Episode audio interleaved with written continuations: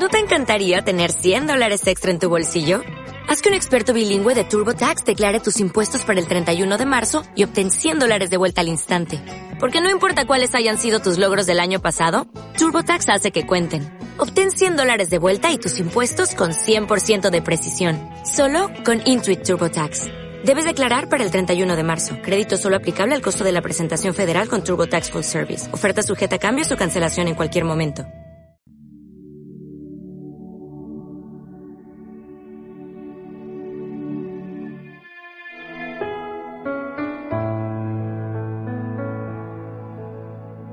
En aquel tiempo se acercaron a Jesús todos los publicanos y los pecadores a escucharlo.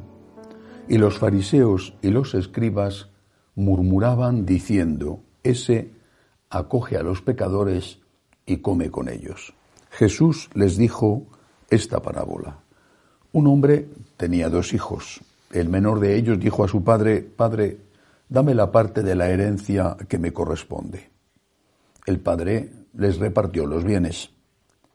No muchos días después el hijo menor, juntando todo lo suyo, se marchó a un país lejano y allí derrochó su fortuna viviendo perdidamente. Cuando lo había gastado todo, vino por aquella tierra un hambre terrible y empezó él a pasar necesidad. Fue entonces y se contrató con uno de los ciudadanos de aquel país que lo mandó a sus campos a apacentar cerdos. Deseaba saciarse de las algarrobas que comían los cerdos, pero nadie le daba nada. Recapacitando entonces se dijo, ¿Cuántos jornaleros de mi padre tienen abundancia de pan, mientras yo aquí me muero de hambre? Me levantaré, me pondré en camino a donde está mi padre y le diré, Padre, he pecado contra el cielo y contra ti. Ya no merezco llamarme hijo tuyo, trátame como a uno de tus jornaleros. Se levantó y vino a donde estaba su padre. Cuando todavía estaba lejos, su padre lo vio y se le conmovieron las entrañas, y echando a correr, se le echó al cuello y lo cubrió de besos. Su hijo le dijo, Padre, he pecado contra el cielo y contra ti, ya no merezco llamarme hijo tuyo. Pero el padre dijo a sus criados, sacad enseguida la mejor túnica y vestídsela, ponedle un anillo en la mano y sandalias en los pies, Traed el ternero cebado y sacrificadlo. Comamos y celebremos un banquete, porque este hijo mío estaba muerto y ha revivido, estaba perdido y lo hemos encontrado. Y empezaron a celebrar el banquete. Su hijo mayor estaba en el campo.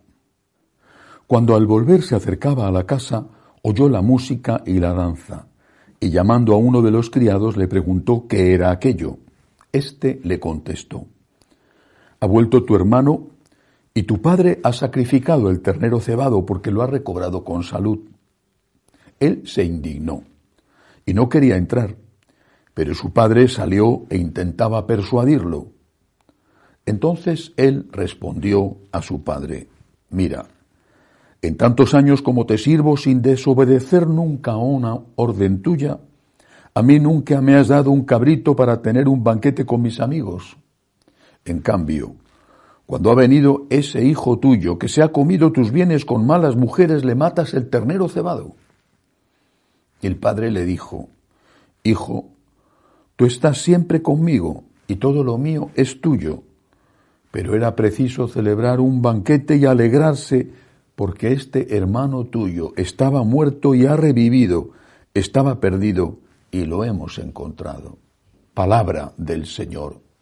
Gloria a ti, Señor Jesús. La Iglesia pone barreras para acercarse a la comunión y además así debe de ser. Y así debe de ser por dos motivos. Primero, porque Jesucristo lo enseña. Lo enseña San Pablo lo enseña de forma continuada, sin variaciones, la tradición durante dos mil años de historia de la Iglesia. Primer punto. Segundo, porque la comunión es recibir a alguien, Jesús, y no a algo, un pedazo de pan. Cuando se recibe a alguien, hay que intentar, por lo menos, no desagradar a ese alguien. ¿Cómo puedes darle un abrazo a alguien si a la vez le estás clavando un puñal? Darle un abrazo a alguien cuando estás haciendo daño a una persona a la que ese alguien quiere mucho, a uno de sus hijos. Es, incluso desde el punto de vista lógico, absurdo. Jesús nos dice, si alguien tiene algo contra ti, vete primero a reconciliarte con tu hermano y luego ven a poner la ofrenda en el altar. O sea, si estás enfadado porque has hecho daño a alguien y no le has pedido perdón, o no has pedido perdón a Dios en nombre de ese alguien, porque ofendiendo a esa persona le has ofendido a Dios, no puedes comulgar. Me sorprende, y algo más que sorprenderme, que esto tan antiguo tenga que ser enseñado de nuevo. ¿Qué nos enseña la maravillosa parábola del padre del hijo pródigo? En realidad se llama la parábola del hijo pródigo, es la parábola del padre del hijo pródigo. ¿Qué nos enseña? La misericordia de Dios que Dios está siempre con las puertas abiertas de la casa para todos.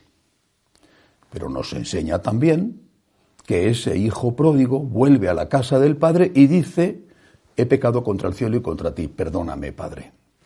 Ya está, es suficiente. Perdóname, Padre, he pecado contra el cielo y contra ti. Lo siento, me he equivocado, lo siento. Es suficiente. El Padre hace la gran fiesta.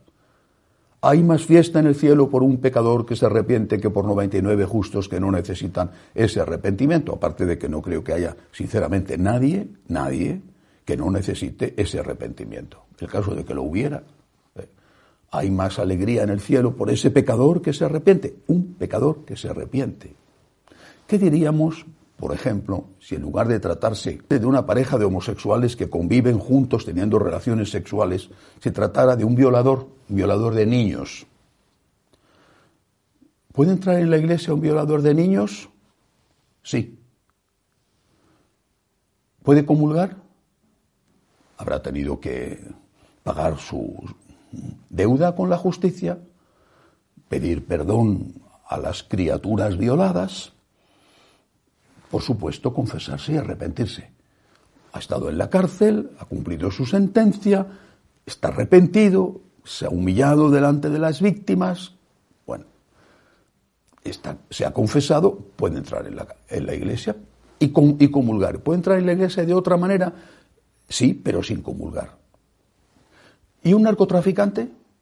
Porque claro, porque hay que limitarse a poner ejemplos de la pareja de homosexuales que convive teniendo relaciones o la pareja que vive sin casarse heterosexual o porque hay que limitarse al sexto mandamiento. Si se dice que la iglesia puede comulgar todo el mundo porque la iglesia pone barreras para la comunión y no debería de haber barreras para la comunión y podría comulgar todo el mundo porque hay que limitarse a los pecados contra el sexto mandamiento y no contra el quinto o cualquier otro pecado. Es decir, el narcotraficante el proxeneta, el traficante de mujeres, el violento que le pega a su mujer una paliza un día sí y otro también. ¿Pueden comulgar? Ah, no, no. La iglesia no puede poner barreras para la comunión. Tiene que comulgar todo el mundo que quiera comulgar. Le pega una paliza a tu mujer y luego vas a la iglesia a comulgas. Vale. Eres un narcotraficante y luego vas a la iglesia y comulgas. Vale. Es que esto no solamente está en contra de la palabra de Dios y de la tradición, es que está en contra del sentido común. Es que Cristo es una persona, la comunión es alguien, es Jesús, no es una cosa. Si, si la comunión fuera un símbolo, si la comunión fuera como, qué sé yo, un pedazo de pan, una Coca-Cola, bueno, pero es alguien, no es algo. Ese alguien tendrá derecho, digo yo, que tendrá algún derecho Jesucristo. incluso en la iglesia mm, súper moderna y súper acogedora, digo yo, que todavía le dejarán algún derecho a Jesucristo, dando por supuesto que crean aún que en la comunión, en la Eucaristía, está Cristo realmente presente. Este Cristo ha puesto sus límites. Vete primero a reconciliarte con tu hermano y luego vienes a poner tu ofrenda en el altar, que son palabras de Cristo. Claro que como no había grabadora, a lo mejor piensan que estas palabras se las ha inventado el Señor, o se las han inventado, mejor dicho, los evangelistas, o quién sabe quién se las ha inventado. Es nuestro Señor el que está en la Eucaristía. Y no puedes ir a comulgar, a darle un abrazo a nuestro Señor, mientras estás haciéndole a la vez daño a nuestro Señor en él o en uno de sus hijos. Porque has violado, porque has robado, porque has matado, o porque has pecado también contra el sexto mandamiento. Si deciden suprimir el sexto mandamiento y ya no es pecado el adulterio, o no es pecado la violación, o no es pecado, entonces ya eh, es ciertamente otra iglesia. ¿Qué nos enseña la parábola del hijo pródigo, la bellísima y espectacular parábola del hijo pródigo? Nos enseña, primero, Dios es tu Padre, te ama infinitamente y estará hasta el último instante de tu vida esperando que vuelvas a casa, porque te ama, porque no quiere que te condenes, porque quiere que te salves. Segundo, para volver a la casa del Padre solo hace falta una cosa, arrepentimiento de tus pecados. Sea cuales sean tus pecados, arrepentimiento de tus pecados. Padre, he pecado contra el cielo y contra ti, no merezco llamarme hijo tuyo. Se te abren las puertas de la casa, pero hace falta arrepentimiento de tus pecados. Por lo tanto, hace falta que sepas que eso que estás haciendo es un pecado y luego que te arrepientas y que pidas perdón por ello. Esta es la palabra de Dios. Repito, si hacen otra iglesia que no se basa en la palabra de Dios y que se basa en quién sabe qué, es otra cuestión. Pero esta es la palabra de Dios. Tercero, que también lo enseña la parábola del hijo pródigo. Puede ser que a alguien esto no le guste. Eh, viene representado por el hermano mayor. ¿Cómo puede ser que Dios admita a los pecadores, incluso a los pecadores arrepentidos? Si hay alguien así, no lo sé. Yo no me he encontrado nunca con nadie, pero si hay alguien así, pues está muy mal. Entre otras cosas porque ese que se enfada porque Dios admite de nuevo a los pecadores arrepentidos, no se da cuenta de que él también es un pecador, empezando porque tiene el pecado de la soberbia. Todos somos pecadores. No habremos violado, no habremos matado. Hay muchos pecados y no solamente esos. Todos somos pecadores. Y todos tenemos que darle gracias a Dios porque nos admite en su casa. Y no lo merecemos. Y es un regalo del Señor para todos, Comulgar es un regalo para todos. Pero tenemos que estar en paz con Él.